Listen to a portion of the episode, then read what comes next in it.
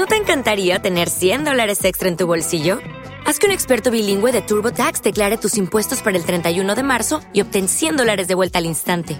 Porque no importa cuáles hayan sido tus logros del año pasado, TurboTax hace que cuenten. Obtén 100 dólares de vuelta y tus impuestos con 100% de precisión, solo con Intuit TurboTax.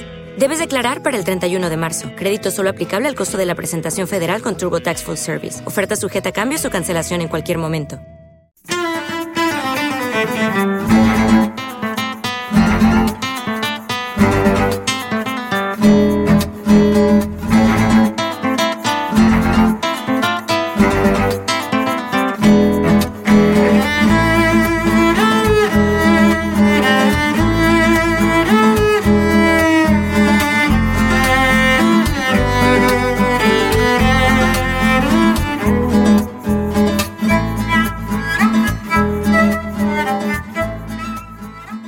¿Qué tal? Saludos, bienvenidos al episodio 254 de Tecno Cincuentones.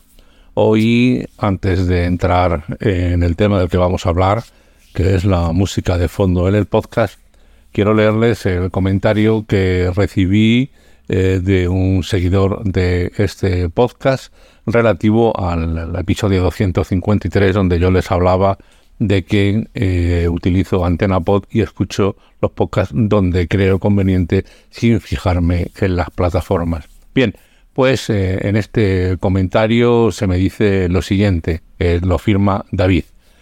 Muy buenas, he escuchado el podcast, me ha parecido muy interesante. Yo soy usuario de iBox porque con la cuenta asignada puedo escuchar los podcasts tanto desde la app del móvil Android como desde la página en el buscador Firefox. Es cierto dice David que no se me sincroniza por donde estoy escuchando porque uso la aplicación gratuita. Así pues, dice, me he instalado Antena Pod en mi Android y como suelo escuchar los podcasts mientras estoy delante del ordenador, me preguntaba, ¿qué usas tú para escucharlos desde el ordenador? Si es que lo haces eh, desde ahí. Me añade que es usuario de Linux Mint y me pide por lo tanto ayuda para escuchar los podcasts desde el ordenador. Yo le respondí, pueden ustedes ver la respuesta en iBox, que también soy usuario de Linux Mint, esta distro de, Linux, pero la verdad es que yo siempre escucho los podcasts en el móvil, aunque, aunque esté en casa. Por lo tanto, nunca me había planteado esta cuestión. La verdad es que, por lo tanto, esto demuestra que siempre se aprende de las aportaciones que hacen quienes escuchan tus propios podcasts, ¿no? Yo eh, le he dado varias opciones eh, para escucharlos desde el ordenador, especialmente una app que se llama Genome, pero eh, también le remito al episodio 214 de Tecno 5 Stones, donde le explico la forma de clonar el teléfono en el ordenador. Es decir, que yo algunas veces que tengo que hacer muchas cosas con el móvil y estoy en casa, lo que hago es clonarlo mediante esta aplicación Whispering. Mm, está el enlace en, la, en el episodio 214 y con esta aplicación pues eh, mando mensajes, hago todo, pero lo hago desde el ordenador mucho más rápido. Pero es que además he recibido un mensaje de mi amigo Fon Herrera, con el que tengo una magnífica relación, hablamos mucho de tecnología, y eh, me dice lo siguiente. Antonio, he seguido investigando aplicaciones de podcast que pudieran sustituir a Google y he encontrado esto. La versión gratuita es muy operativa, pero cuando ya te acostumbras está francamente bien. Tiene una versión de pago sin publicidad, con la ventaja de que si quieres puedes suscribirte de una vez para toda la vida y en todo caso tiene muchos planes de suscripción. Está hablando Fon de una aplicación que se llama Podurama, como suena, Podurama que de por vida cuesta 69 euros suscribirse en este momento. Pero insisto, ya nos dice que tiene una versión gratuita. Sigue Fon diciendo que lo que la hace muy interesante para mí es que tiene sincronización multidispositivo, sin restricción alguna, en todo lo que quieras y de manera muy rápida. Y tiene además compatibilidad con Chromecast, perdón, que yo uso mucho y especialmente interesante, insisto, es que es multiplataforma con versión web, aplicación para Windows, etcétera, y todo gratuito. Me dice que está especialmente bien. Yo ya la he probado, me cargué tanto en el móvil como eh, vía web he estado utilizando este podurama y la verdad es que es que va bastante bien. Tiene un problema único es que está en inglés y por lo tanto si alguien eh, busca la aplicación en castellano no la va a encontrar. Así que creo que quedamos muy completados con el episodio anterior a la hora sobre todo de ofrecer soluciones a aquellos que quieran escuchar eh, su podcast desde el ordenador, que no es mi caso, ya he dicho que yo siempre lo escucho en el móvil, pero obviamente cada uno tiene su manera de afrontar la tecnología y las respuestas a lo que le interesa.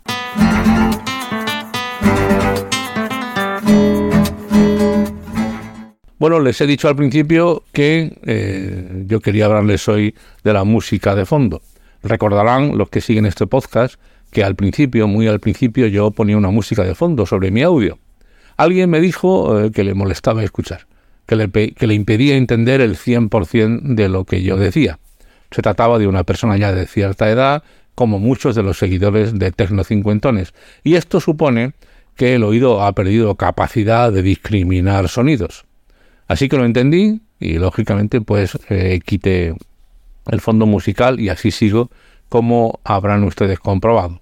Además, eh, a veces me doy cuenta de que los sonidos de fondo, por ejemplo en televisión, en reportajes, en la radio, están muy altos y no ayudan a entender quién esté hablando. Será que yo también estoy entrando en una edad avanzada. Así que yo no voy a poner música de fondo porque además creo que no lo necesito por la forma que tiene este podcast.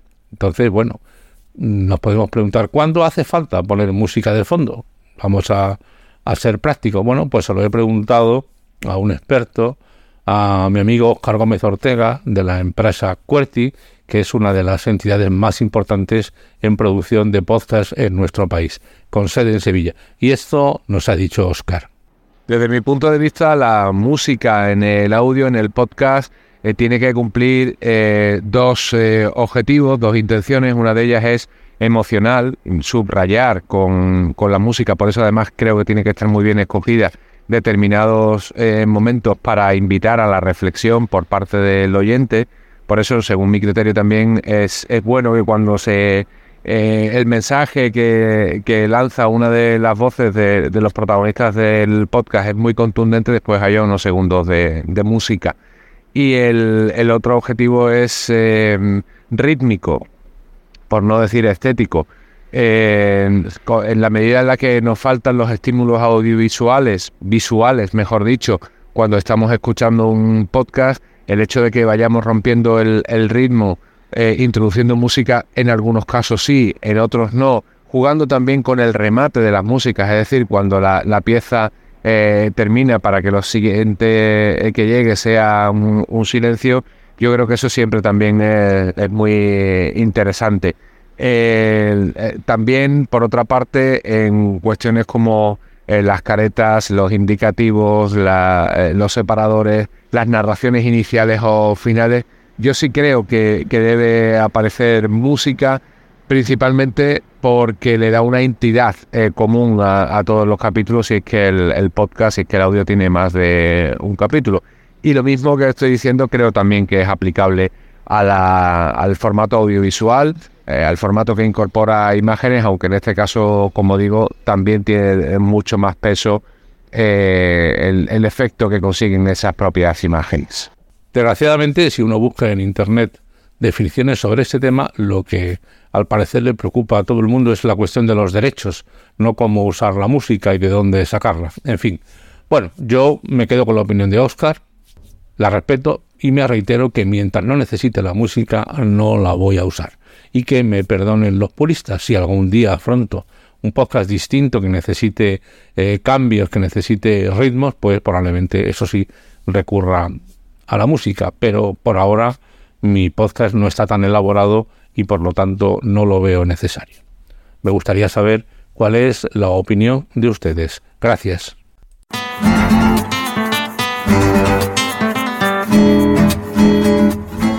Pues hasta aquí este Tecno Cincuentones. Soy Antonio Manfredi. Antonio Manfredi arroba gmail.com es mi correo electrónico. Tanto en Twitter como en Telegram soy arroba Antonio Manfredi. En Mastodon arroba Antonio Manfredi, arroba andalucía.social y en Facebook Tecno50.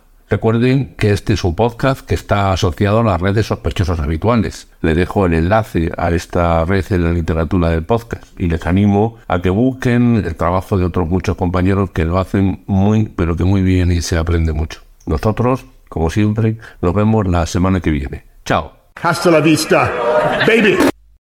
O'Reilly Auto Parts puede ayudarte a encontrar un taller mecánico cerca de ti. Para más información, llama a tu tienda O'Reilly Auto Parts o visita oreillyauto.com.